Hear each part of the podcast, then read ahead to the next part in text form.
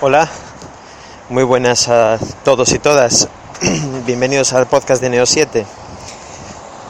Eh, en esta ocasión, bueno, creo que es el podcast 25 aproximadamente.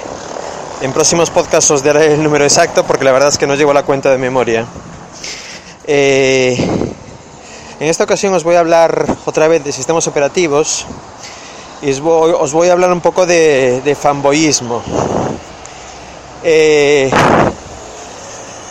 durante mis inicios con la informática actual, digamos que con la era del PC, eh, todos mis inicios fueron, digamos que empecé con Windows. Bueno, si nos retraemos más atrás, pues tendría que decir que mis inicios reales fueron en un Spectrum, un Spectrum 48K con teclas de goma, en las que me pasaba horas tecleando programas de revistas eh, para conseguir tener un juego muy básico y después de jugar un rato con él se apagaba el ordenador y todo ese trabajo se perdía. Pero cuando digo horas, digo días enteros tecleando, sin equivocarte, porque si te equivocabas el programa no funcionaba. Me acuerdo que mis hermanos dictaban y unos dictaban y otros escribían en el, en el teclado de goma para llegar a conseguir tener ese juego o lo que sea. Bueno, digamos que ese fue el principio. Eh, después, eh, en el momento que estudié informática, tuve un contacto directo con los sistemas Unix, porque eh, en el colegio en el que estudié informática, todas las prácticas se hacían sobre un ordenador NCR, que era un host, un host como se suele entender, un host, una CPU potente, con un montón de terminales tontos vía RS232 y ahí todos los, eh, programadores o todos los alumnos trabajábamos.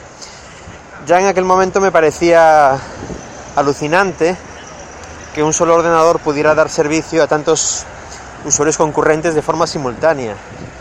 Eh, en aquel momento se programaba con el VI, con el editor de textos tradicional de, Unix, y digamos que no era un Linux, sino que era un Unix nativo eh, de NCR que, supongo que, no sé, vendría de Berkeley o no sé exactamente de dónde.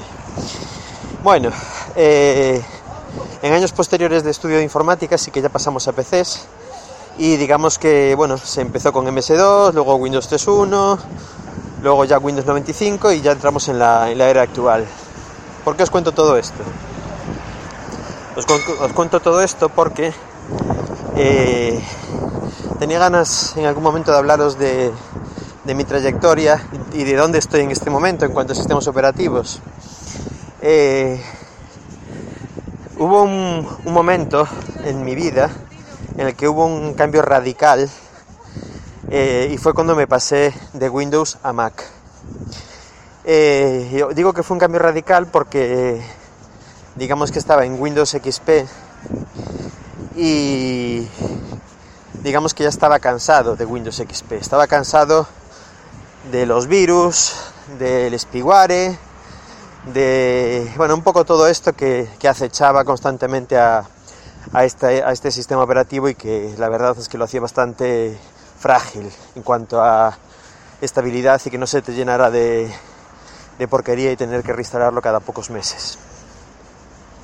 En ese sentido, la llegada a mi vida de OS X con la con la entrada de, Apple en los procesadores Intel fue un soplo de aire frío, de aire frío, de aire limpio, porque me cambiaba algo totalmente nuevo, de entrada muchísimo más bonito que lo que conocía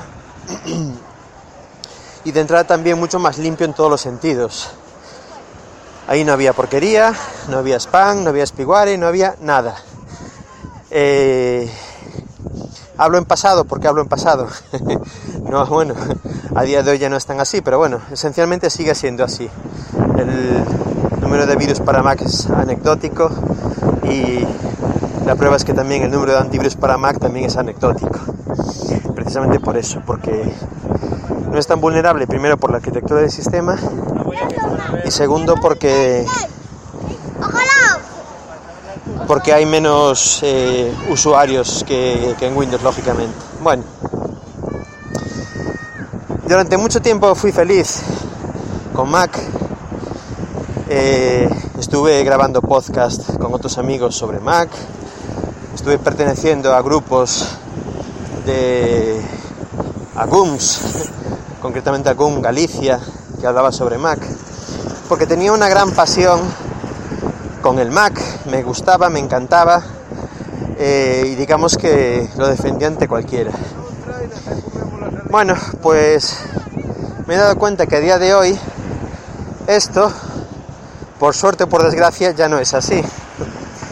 Y no es así porque, lo primero, ya no tengo mucho tiempo para dedicarlo a jugar con el sistema operativo, a sacarle partido, a utilizar sus pequeñas o grandes ventajas, sino que digamos que tengo que trabajar por necesidad y por eh, acumulación de tareas bastante más a salto de mata. Y he descubierto que trabajando a salto de mata, en el sentido de que ahora estoy acá, ahora, ahora estoy allá, y llego a un equipo, hago cuatro cositas y me voy, un Mac no me aporta prácticamente nada. Lo mismo que cualquier otro sistema operativo. Y también por suerte o por desgracia, eh, las herramientas de otros sistemas operativos han evolucionado lo suficiente como para que la comparativa ya no sea tan ridícula. Y pongo ejemplos. Eh, antes, por ejemplo, querías editar un vídeo y con iMovie para Mac hacías una auténtica chulada de vídeo y el sustituto para Windows era el Movie Maker, que era una auténtica porquería. Bueno, pues a día de hoy Movie Maker ya no es tan porquería y para mí el iMovie nuevo ha empeorado mucho con respecto al anterior, por lo menos no es tan intuitivo como el anterior y me cuesta mucho más utilizarlo que antes. Por lo tanto, si me dices que tengo que editar con iMovie o con Movie Maker, pues casi te digo que me da igual el que me pongas. Eh, Office. La gran ventaja que tenía para mí eh, las herramientas ofimáticas de Mac, tanto Office, bueno, perdón, tanto Word como PowerPoint, perdón, tanto eh, Pages como Keynote, era que de entrada tenía unas plantillas súper atractivas sobre las que tú partías de ahí y hacías presentaciones muy bonitas, sobre todo muy diferenciadas con respecto a la que en aquel momento se hacía con Keynote. ¿Qué pasa? Pues pasa que Microsoft no se ha dormido en los laureles y ahora tanto Word como, ya no digo PowerPoint, porque ahora tienen otro sustituto de PowerPoint que va en, un, en una línea totalmente distinta, que no recuerdo el nombre porque hace ya varios días que leí el nombre, pero digamos que Microsoft se hace la competencia a sí mismo con un software de estilo PowerPoint, pero que no tiene nada que ver con PowerPoint.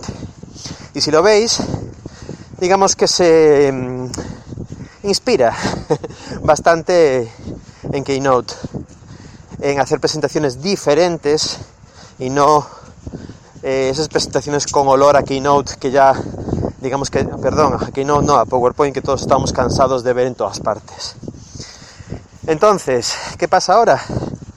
Que si tienes que hacer un documento bonito, antes decías, pues un tríptico así chulo, me lo voy a hacer con, con Pages, que ahí tengo unas plantillas estupendas. Pues ahora en Office también las tenemos. Por lo tanto, yo puedo ejecutar esa, esa, versión de Office tanto en Windows como en Mac. Y si tengo que hacerlo en Windows, pues tampoco estoy, tampoco estoy eh, a desgusto. Por otro lado, eh, aunque no me convence en absoluto eh, la línea que ha llevado Microsoft con Windows 8, 8.1 y Windows 10, he de reconocer que a día de hoy, y después de darle tantas vueltas al interface, el interface actual de Windows 10 me gusta bastante. Eh, sigue sin convencerme porque hay muchas cosas que yo creo que por coherencia seguirían mejor en la línea de Windows 7, pero bueno, nota que lo están intentando y sobre todo, eh, digamos que el resultado cada vez empieza a ser más convincente, aunque para mí no lo sea del todo ese intento de unificar un, perdón, un interface táctil con un interface de ratón. Pero digamos que Windows 10 a mi juicio ya ha quedado bastante potable. Bueno, pues a día de hoy me veo en la circunstancia de que si tengo que comprarme un nuevo ordenador, ya no voy a pensar como antes. Y digo que si es, mi ordenador de sobremesa, pues de, casa, ya casi no me importaría que fuese un Mac, un PC con Windows 10 o un Linux con una distribución de las últimas y con un escritorio moderno. Porque realmente en casi cualquiera de ellos me siento cómodo ya y digamos que puedo hacer mi trabajo, mis tareas de todos los días sin ninguna limitación. Eh, sigo amando, entre comillas, el interface gráfico de Mac, pero digamos que cuando tienes poco tiempo para disfrutarlo, eso ya casi te da igual. Eh, a día de hoy casi disfruto de, de igual manera un XFCE Linux que corre en una máquina obsoleta, que es súper ligero súper limpio y súper eficiente. Igual no es igual de bonito, pero a la hora de trabajar y sacar eh, información o, trabajo adelante, al final obtienes el mismo resultado. Eh, por un lado, me da pena, porque la verdad es que me lo pasé muy bien, o me lo he, pasado y me lo, estoy pasando todavía muy bien en el, en el mundo Mac pero no sé si también es que, me hago mayor. La verdad es que a día de hoy las plataformas ya casi me dan igual. Eh, el otro día estuve trabajando con, una placa similar a la, a la Raspberry, con una potencia ínfima, con Windows 10, eh, con 2 GB de RAM y la verdad es que era una máquina perfectamente utilizable eh, y sobre todo costaba 35 euros. Eh, bueno, perdón, 35 no, 60 euros. Mm, una buena pantalla, un buen teclado, un buen ratón y a trabajar cómodamente. Eh, no lo sé, hay una gran revolución en este momento en marcha. Ya os lo conté en podcasts anteriores y tanto Windows como Linux ya han cubierto ese terreno, ese, vacío, entre comillas, de ordenadores de hiper bajo costo y potencia más que razonable para, trabajar. Os hablé hace poco de la, de la Pipo, de la placa o del ordenadorcito Pipo. He comprado hace unos días una partida de 10 de estos ordenadores a poco más de 60 euros cada uno. Y os recuerdo que vienen con Windows 8.1 legal y actualizable a Windows 10. Un procesador Atom Quad Core, 2 GB de RAM y un espacio de almacenamiento SSD de creo que son 64 GB. Pero bueno, se pueden ampliar a través de, de micro SDs. A día de hoy puedes tener un ordenador de sobremesa con todo lo que necesitas, con una versión legal del sistema operativo y a lo mejor con una suscripción a Office 365 o algo similar y por poquito más de 70 euros o así tienes un ordenador completo. Bueno, lógicamente más pantalla, más teclado, etcétera, etcétera. Que no es lo último en potencia, pero es que no nos engañemos. ¿Quién necesita potencia hoy en día? Necesita potencia los que juegan a juegos de última generación y los que se dedican a procesar imágenes, vídeos en alta definición de forma constante, o sea, profesionales de ese terreno. Pero para editar un vídeo de vez en cuando o para retocar una fotografía de vez en cuando, os puedo garantizar que este pipo con el Atom Quad Core es más que suficiente, 60 euros, 60 y pocos euros. Eh, entonces, bueno, ¿por qué me atrae todo esto? Eh, porque soy de los que, desde luego, cuando alguien me pide una recomendación, valoro mucho el coste.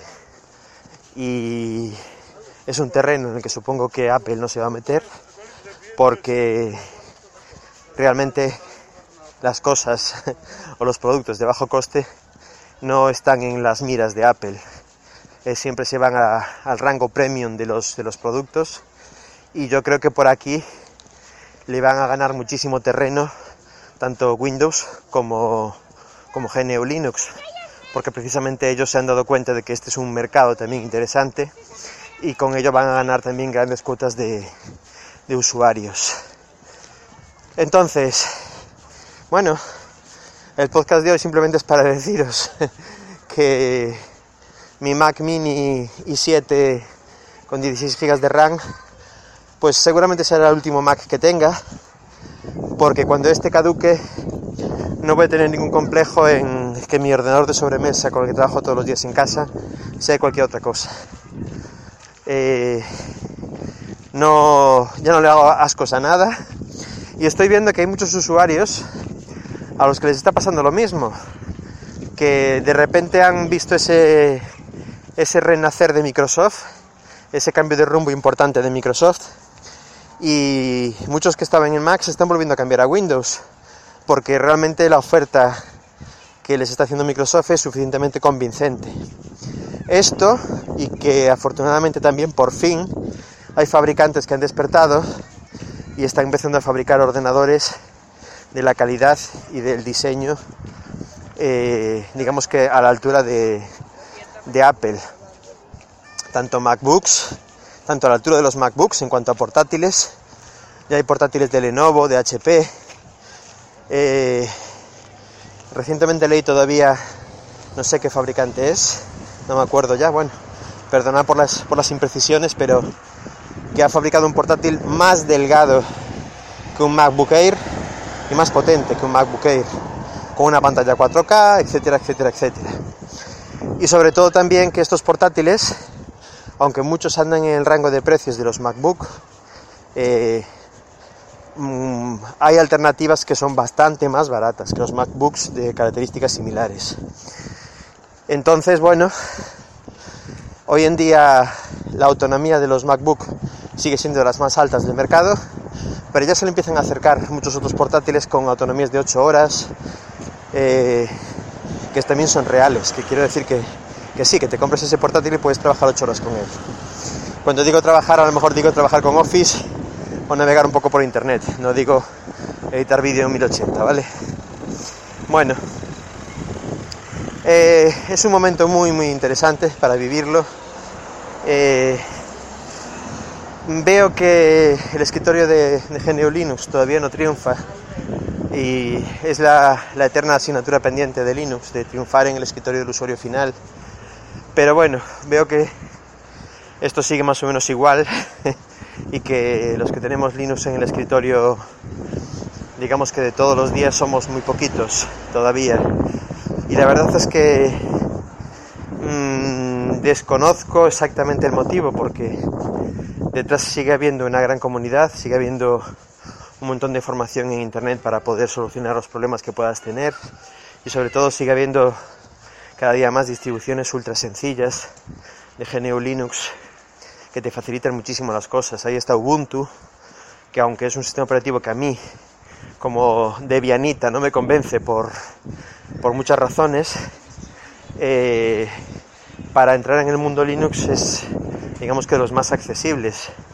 Ahí está Linux Mint, ahí están distribuciones súper sencillas de Linux para ordenadores viejos que los hacen trabajar de forma impecable, a lo mejor con un, con un Pentium 4, con un 512 megas de RAM, y ahí tienen su Office, ahí tienen su programa de reproducción de vídeo de MP3. bueno, por eso os digo que ese nivel de alucine que, que tenía en su momento con, con los Macs, ahora viendo un poco la evolución del mercado, la evolución de los otros fabricantes, la evolución de los sistemas, la evolución del software, pues ha perdido brillo para mí.